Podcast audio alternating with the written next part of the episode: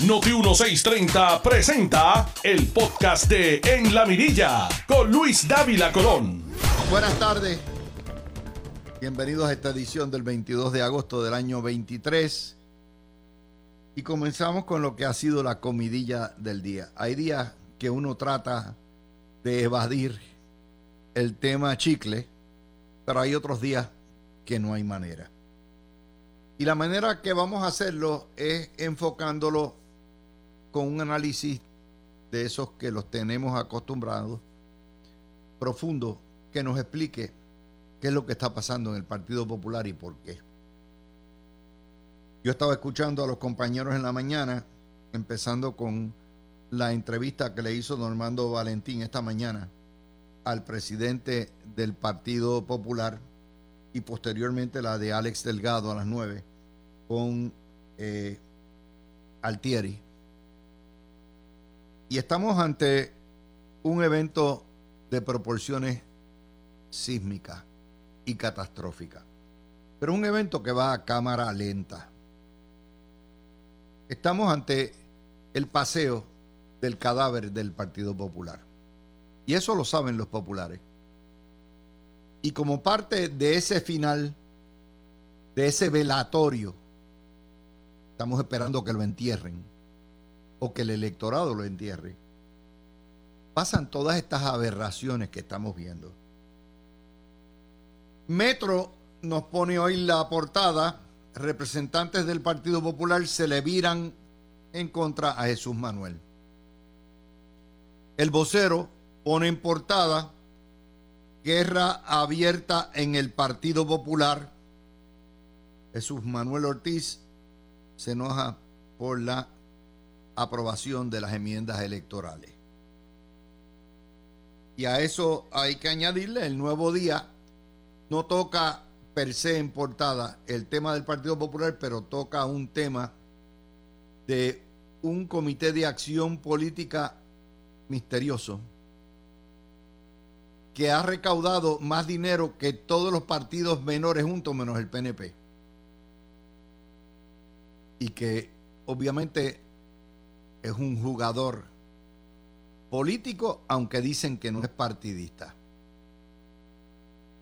Vamos a empezar por lo que está pasando en la pava. Es la podredumbre del muerto. Cuando el muerto, el cadáver se pudre, apesta. Pero si nadie lo quiere enterrar, ¿verdad? Pues entonces hay un problema. Es como el caso de aquellos en Las Vegas, en Bernie's, ¿verdad? Que querían, estaba muerto, no sabían qué hacer con el muerto. Pues así estamos.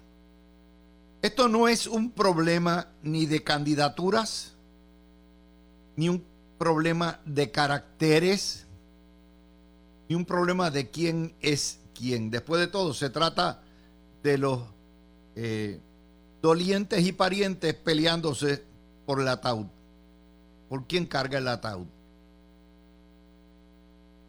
Y lo que está pasando es que el Partido Popular está sufriendo las consecuencias todavía del pacto popular socialista del 78 que dejó Rafael Hernández Colón, el abuelo del huevito, que produjo pingües beneficios en votos prestados con el meloneo en el 80, 84, 88, 90 eh, posteriormente en el año 2000 y en el 2004 y en el 2012, pero que a partir de la emancipación de los independentistas, de la sombra del Partido Popular y el crecimiento desmedido del independentismo a costa del Partido Popular, la pava no se ha vuelto a recuperar.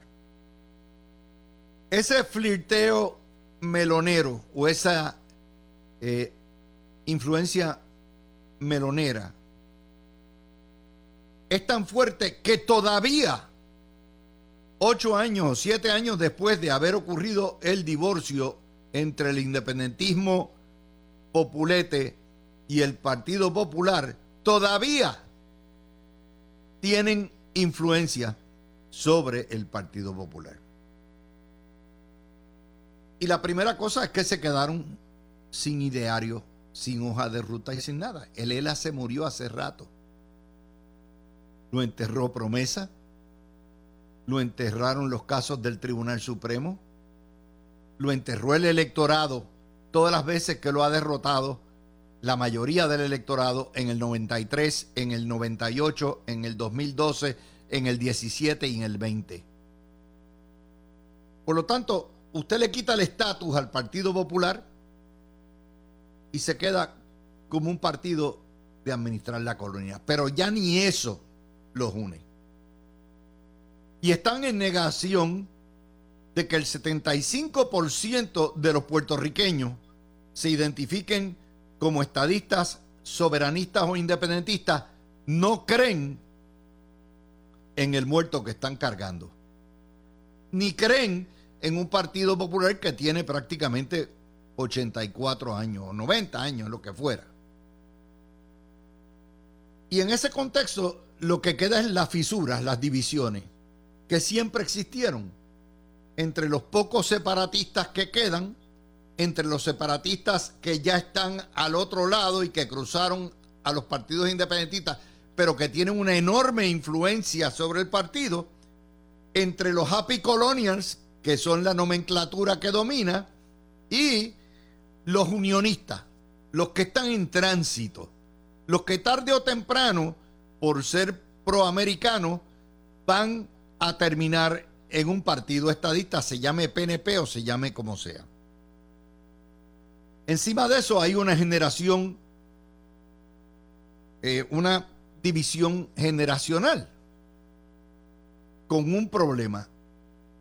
Los jóvenes turcos, los escuincles que pretenden ascender al poder, no tienen ni el agarre, ni la veteranía, ni la malicia, ni la inteligencia que tienen, con todo y con eso, con los que dominan los líderes electos de mayor rango, como Tatito Hernández y como José Luis Dalmau. Es una realidad. Y esa división generacional de unos jóvenes que pujan para retener el poder de algo que está muerto, los lleva a las aberraciones de cuestionar inclusive lo que son las facultades de la Asamblea Legislativa, las facultades de los caucuses mayoritarios, las facultades de legislar. Y claro, de una legislatura que se ha caracterizado por la falta de ideario, de principios, de valores, por la degeneración del partido en la legislatura más obstruccionista y más improductiva de la historia. Y eso es una legislatura que es débil. Tan débil que permite que los escuincles los reten. Escuincles que no tienen, fuera de la presidencia del partido, no tienen en realidad ningún cargo político de envergadura. Y ahí está. Esa ausencia de valores comunes, de principios compartidos, de visión, de proyectos, los lleva a estas garatas. Están peleándose por la caja del muerto, a ver quién la carga.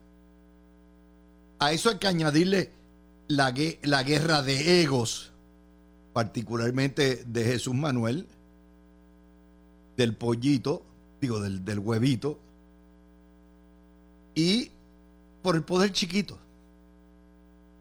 Por el poder chiquito. Eso me lleva, la degeneración del Partido Popular ha sido tal que un partido que estaba concentrado todo el poder en San Juan y en Puerta de Tierra en la estructura política del partido, de momento el poder se ha difundido y alcaldes ratones de pueblo pequeño son los que tienen más poder. Y ahí entra el Javi Villalba, ahí entra Carmen Morovi, ahí entra la alcaldesa de Loíza y el propio Altieri, que viene de un pueblo pequeño, pero en la tierra de ciegos el tuerto es rey. Y eso ha pasado, ese desplazamiento municipal regional es la balcanización del poder. De un poder que fue toda la vida concentrado con figuras fuertes como Muñoz, como Rafael Hernández Colón, como Cira Calderón, como Aníbal Acevedo Vilá. Eso nos lleva también a que le tienen miedo, terror a los independentistas que fueron populares. Al MBC, que no es otra cosa que los herederos forzosos del independentismo popular. El MBC lo crea Natal, popular. Julín ahora que se une, popular. Duprey, popular. Gente popular, populares. Y todavía hoy Altieri le dice a Alex Delgado a las 9 de la mañana que no, no, porque ¿qué dirán? ¿Cómo, va, cómo Natal? Nos hemos expuesto a que Natal nos critique porque tienen la esperanza todavía de que pueden rescatar esas almas y devolverlas al Partido Popular.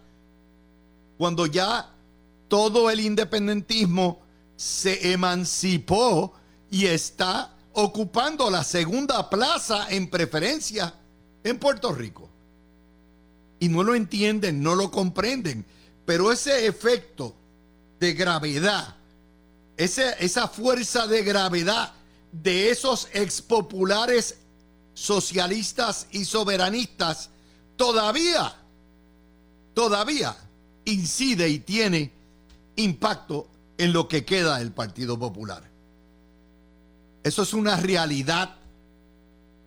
Le tienen terror y entonces ni contigo ni sin ti tienen mis males remedios. Contigo porque me matas y sin ti porque me muero. Cuando le tienen miedo, cuando Altieri tiene que aceptar que no, no, puede, no podemos exponernos a, que sea eh, Natal quien nos critique, porque imagínense, eso nos va a llevar lo poquito que tenemos pues hay problema.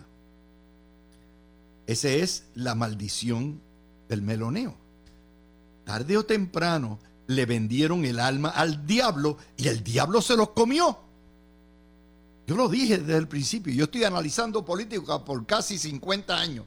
Y cuando vi la movida de Maribra y Hernández Colón, dijo, se los va a chupar la bruja. Me ha tomado 50 años esperar por eso.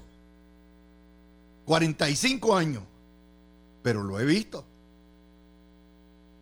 Y a eso hay que añadirle la inmadurez y la incompetencia de los escuincles. Jesús Manuel, el huevito, Héctor Fejer, hijo, jamás tendrán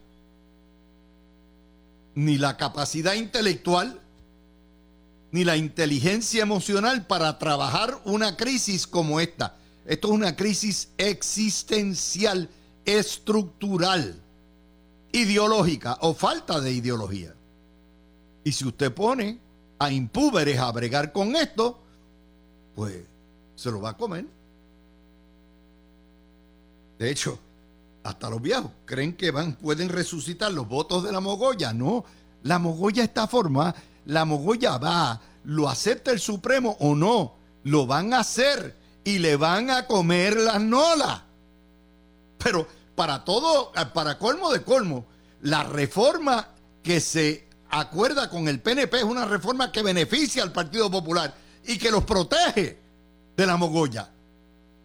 Pero ellos no lo entienden. ¿Por qué? Porque son brutos, esencialmente son morones. No todo el liderato, pero obviamente los escuicles.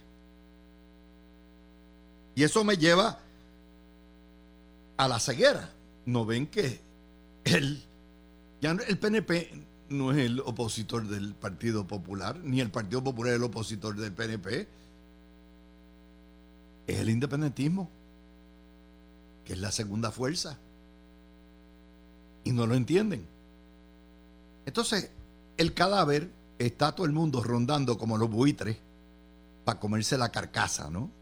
Está ahí todo el mundo. Estamos en el carroñeo están los PNP esperando que brinquen la verja los unionistas y están los independentistas de MBC y PIP de la Mogoya locos por dar el, el trastazo. Por eso, fíjense la pelea no es del, con el PNP. La pelea la empiezan los independentistas criticando el acuerdo y ahí brinca el liderato del Partido Popular. Los manipulan. Es el rabo meneando al perro todavía. Entonces ahí tienen lo que es la degeneración moral. Toñito Cruz, el corrupto, es el secretario general del Partido Popular. Es un poema. Y ese es el que pare todo esto. El, genio, el llamado genio detrás.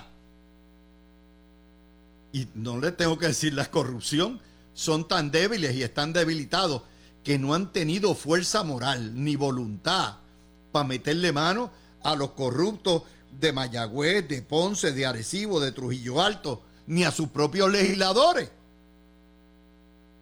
Porque no tienen fuerza ni política ni moral. Entonces, están dispuestos, miren la locura, están dispuestos tanto el huevo como el escuincle presidente a excomulgar los legisladores, los 14 que votaron, a caerle a venganza y a palo a Taxito, pero a sus corruptos no los tocan. Los que ejercen su prerrogativa constitucional legislativa, eso es un delito en el Partido Popular. Pero no tocan a Guillito, no tocan a Luis Pavón, no tocan al, al de Trujillo Alto. Ese es el Partido Popular, un partido inmoral, fundamentalmente inmoral.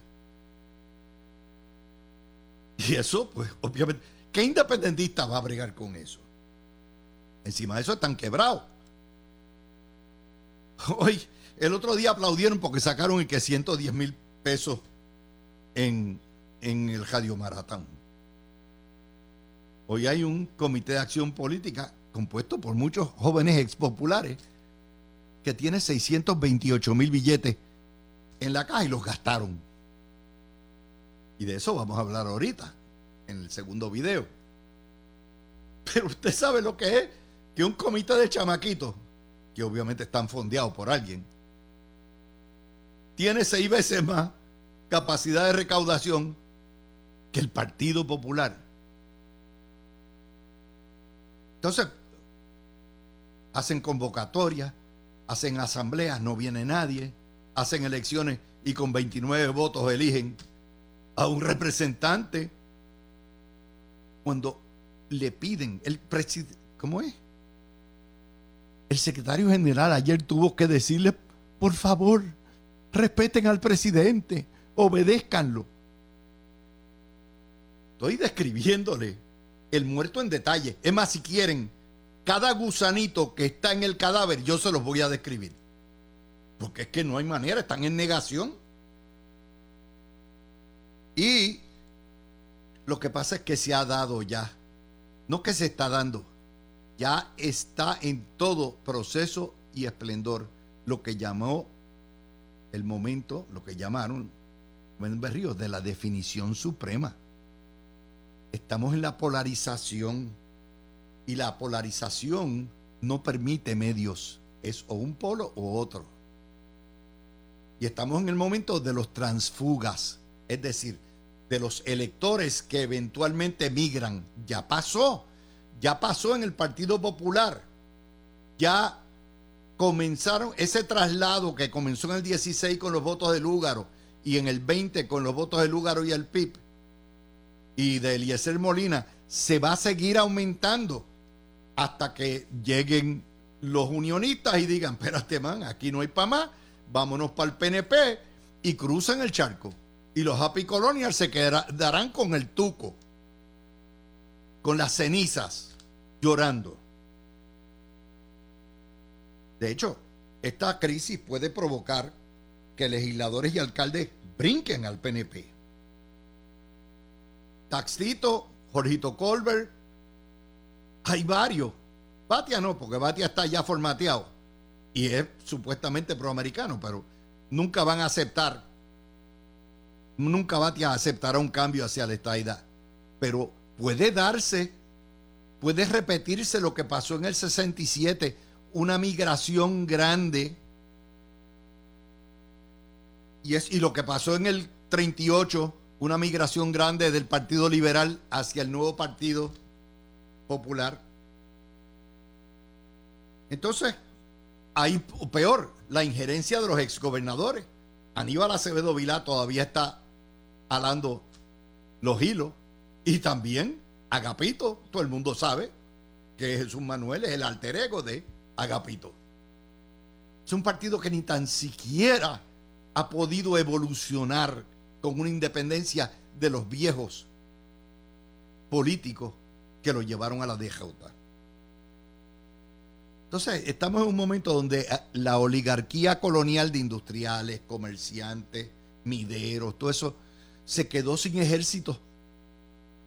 Ellos están desesperados buscando cómo detener la estadidad o la independencia, pero no tienen el ejército para bregar. Y entonces, para colmo, los diásporos son independentistas. De manera que las futuras, las alianzas del pasado de los diásporos con el Partido Popular se van desvaneciendo porque se van a trasladar a la nueva fuerza política, que ya no son partidos emergentes, by the way, son partidos establecidos.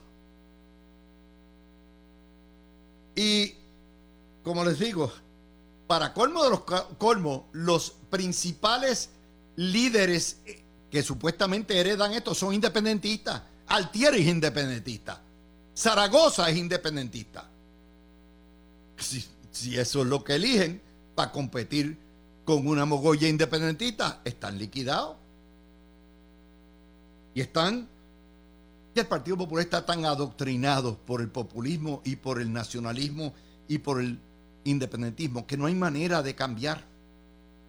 No hay manera de alterarlo. El Partido Popular muy bien se pudo haber convertido en un partido demócrata estadista, pero nunca, nunca lo vieron. Prefirieron pescar en pecera hasta que se acabaron los peces en la pecera. Y están aferrados todavía a los temas de, hace 80 años. Que si la exención contributiva, que si las 936, que si el modelo Arbona, que si justicia social, que si Filfa, que si vaina. Esa es la tragedia.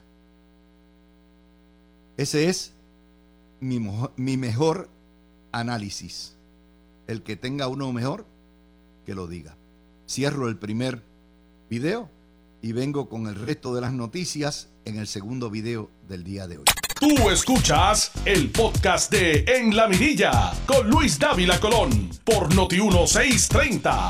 Ustedes acaban de escuchar a Delgado Altieri preocupado porque Natal lo critica. Eh, los que están sacando el popcorn en la banda del PNP, antes de que se indigesten, déjenme advertirles algo. Cuando ustedes vean la barba de su vecino arder, pongan la suya en remojo. Este fin de semana ustedes van a una convención potencialmente aparatosa, divisoria. Y esto obliga a Bombardino, a sus líderes, particularmente a sus dos líderes electos de más alto rango, al gobernador y a la comisionada residente, a poner y a deponer las armas por un momento y proyectar una imagen de unidad, aceptando que va a haber primaria y haciéndolo civilizadamente. De no pasar eso y ser una convención de rechiflas, de abucheo y de chichichija para un lado y abucheo para otro, los titulares de el domingo, del lunes y el martes serán se rompe la palma. De manera que estarían en igual condiciones que el PNP, en cuyo caso el independentismo entonces estaría en posición para convertirse en la primera fuerza política de Puerto Rico. ¿Vieron? No se rían. No se rían de los males ajenos. Y eso, la bola está en la cancha de Jennifer González y de Pedro Pierluisi de proyectar una imagen de respeto y de unidad, aceptando la diversidad de aspiraciones. Si no lo hacen, ambos quedan mal con su partido y se van a comportar como los escuincles del Partido Popular. ¿Ven cómo yo reparto a parte y parte? Vamos a ir al otro tema. Hoy sale, esto ya mi vida, lo, lo que es saber, ¿verdad? Eso este era un tema que yo tenía alto hoy, que era lo de los, no solamente lo de los comités de acción política que llegaron para quedarse, porque eso es un derecho constitucional eh, consagrado por el sistema federal y la constitución federal, pero lo del comité político misterioso este, de eh, ex populares, jóvenes ex populares o populares, que Ferdinand Goldberg me, roban el tiro y lo cogieron. Pero está bien, porque vamos a abundar sobre eso. Yo no voy a, a cubrir mucho de lo que cubrieron nuevamente Mercader y compañía. Hoy sale un titular en primera plana del periódico El Nuevo Día. Cobran aire los super en la política local y dicen que el Contralor Electoral está sumamente preocupado porque hay mucho eh, donativo, no hay límites sobre lo que pueden hacer y después que no haya una coordinación entre los candidatos y los partidos políticos y los comités de acción política, andan por la libre. Aparte de que hay mucho donativo que no debiera ser secreto, porque ya el FBI se llevó al primero por esconder donantes de los comités de acción política. Eh, pero ahí estamos. Y los muchachos cubrieron eso mejor que yo. La historia está en la portada, 4 y 5 de del nuevo día. Se llama el grupo de acción política Somos Más. Ustedes recordarán que cuando este grupo salió, creo que hace dos años, era un grupo que venía de los Fabiolitos, ¿verdad? De, los aliados de Fabiola Cruz, que pensaban y criticaron al gobierno por, toda la crisis de salud y que quieren devolver el sistema de salud a los años 80 y 70 con una eh, medicina socializada, donde el gobierno sea el dueño de la mayoría de hospitales, centros de salud y de los médicos que dan y de los servicios médicos en un país quebrado. Pero anyway, eso, y obviamente ninguno de ellos estaba vivo ni había nacido cuando lo que es el sistema de salud pública lo corría el gobierno de Puerto Rico, que entonces no estaba quebrado. Y no había medicina, ni médicos, ni facilidades, eran una cochambra. Pero eso es otro cuarto de hora. Y de ahí es que vienen.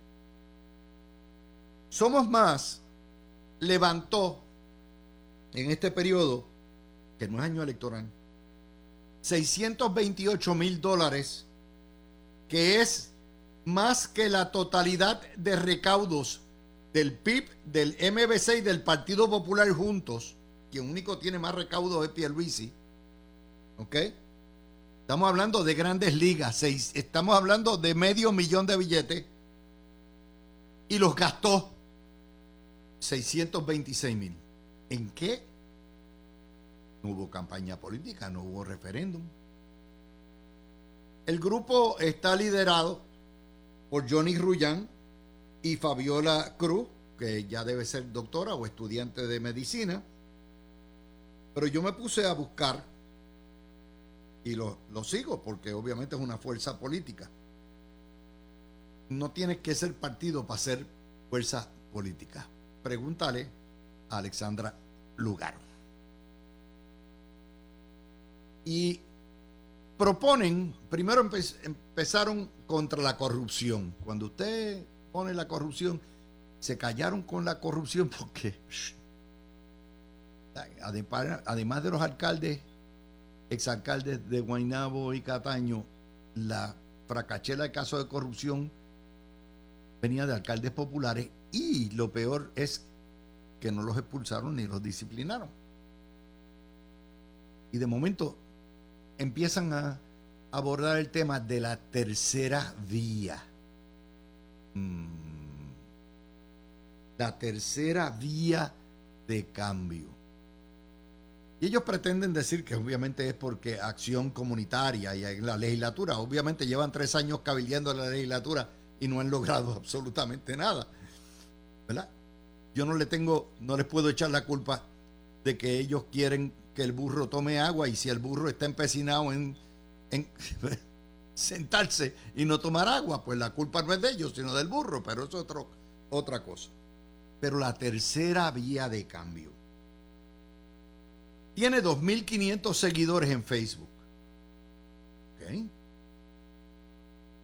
Y cuando busco más, me doy cuenta que hay una serie de veteranos, aparte de los jóvenes populares o que eran populares en un tiempo, el hijo de Johnny Rullán y de Fabiola Cruz y los que fueran, hay dos personalidades, veteranos, de alto relieve, que están en el grupo. Pepo García, que fue uno de los mejores periodistas que tuvo el Nuevo Día y que luego montó una compañía de relaciones públicas con la compañera Sandra Rodríguez Coto y después se separaron. Pepo García es uno de los asesores de relaciones públicas. Y está el doctor José Francescini, probablemente uno de los mejores psiquiatras que todavía quedan en Puerto Rico, un profesional de credenciales impecables. No sé si viene a través de las escuelas de, de las facultades de medicina pero están ahí. Esto es lo que se llama, en todas luces, lo que hay que preguntar aquí es, ¿de dónde aparecen 600? ¿Cómo chamaquitos pueden conseguir 628 mil billetes y gastar 626 mil? Obviamente aquí hay unos bolsillos bien profundos que no son populares ni son PNP y que están en el juego político, esto es, de nuevo, lo que se llama una semilla política.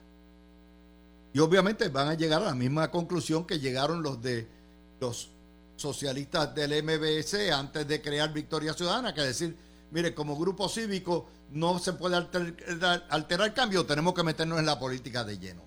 ¿De dónde viene y para dónde van? Que es la, la pregunta que levanta Jorge Colbert y Mercader y Ferdinand. Es una gran pregunta. Pero el problema es que es secreto. Nadie sabe quién los está fondeando. ¿Será una unión? ¿Serán uniones? ¿Será un billetudo? We don't know. Pero hay que ponerle, y no hay nada que se vea a, luz impropio, pero ciertamente es una gran pregunta. Y la prensa tiene que preguntar, porque si le preguntan quién le da al PNP, tienen que preguntar de dónde viene, quién fondea esto. Ahí está. Y lo ponemos puesto. Dos cosas más que se dan. Eh, hoy el, el, vocero pone una historia bien hostil nuevamente. Y Trapacheco, esa es la.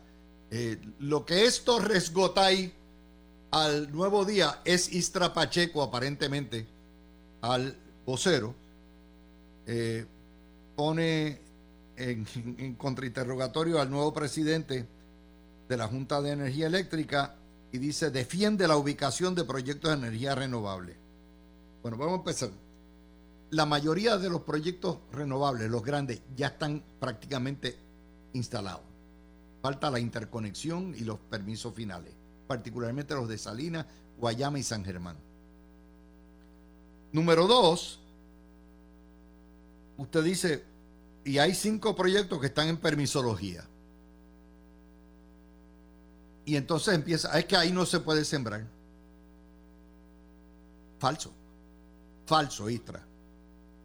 En las placas solares debajo se puede sembrar. Tierra, es igual. Mucha, mucha planta que no necesita un sol intenso se puede sembrar ahí.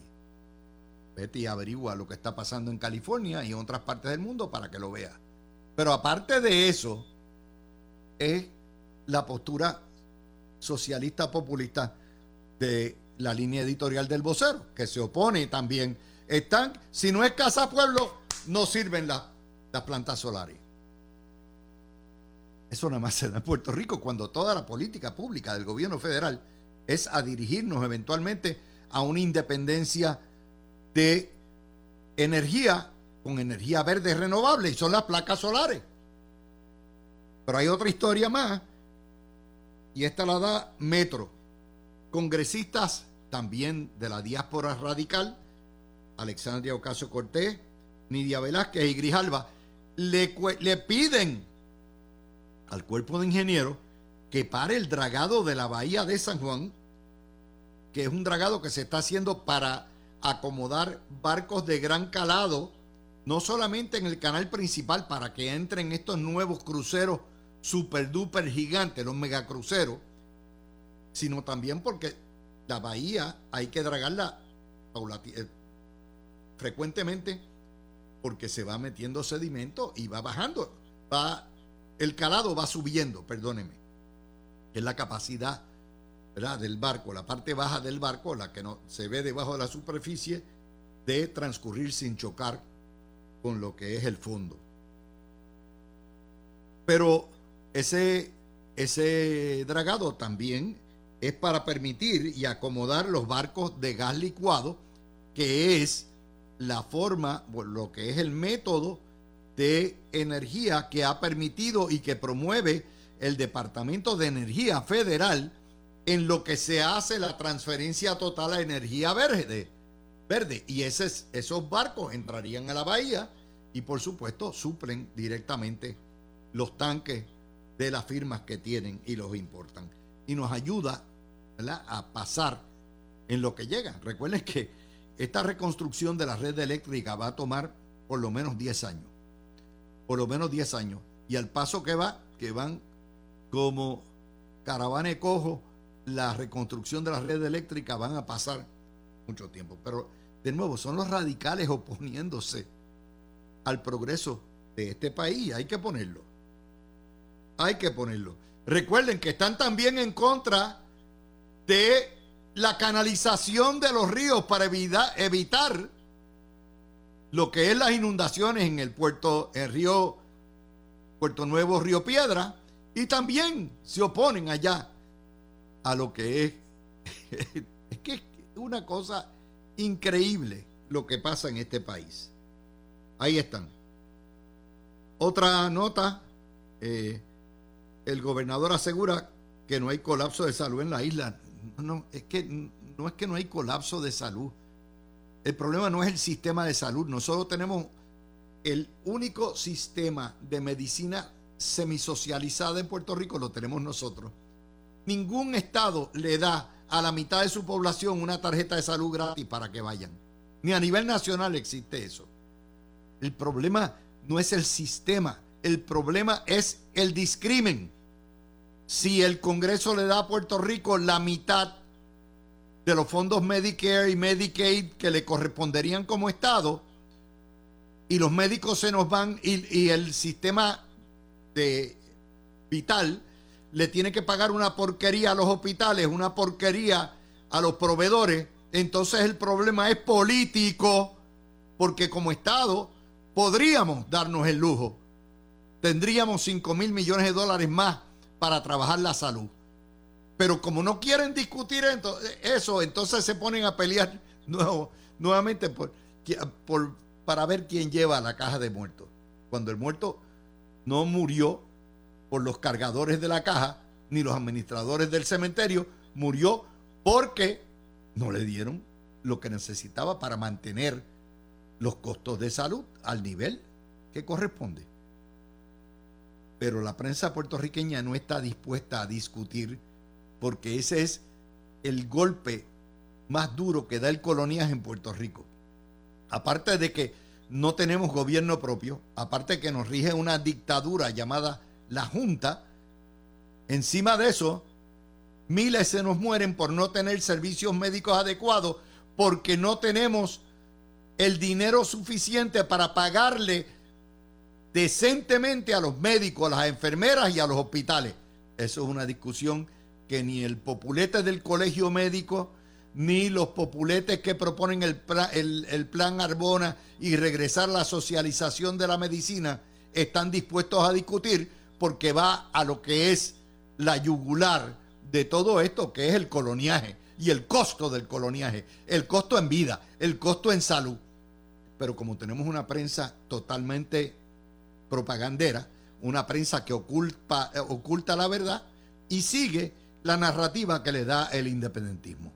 Porque al final de todo, esta pelea contra las aseguradoras y todo esto, lo que es una pelea por llevar a Puerto Rico, sacar las aseguradoras del medio y llevar a Puerto Rico a un fondo en bloque que le permita, con esos chavitos que dan ya limitados, hacer una medicina socializada. A ver si los médicos van a permitir la medicina socializada y a ver si los hospitales y los proveedores, los laboratorios, las farmacias prefieren que sea el gobierno de Puerto Rico con toda su burocracia la que procese la factura. Pero, such is life. Son las y 55, nos fuimos. Tú escuchaste el podcast de En la Mirilla con Luis Dávila Colón en Noti 1630.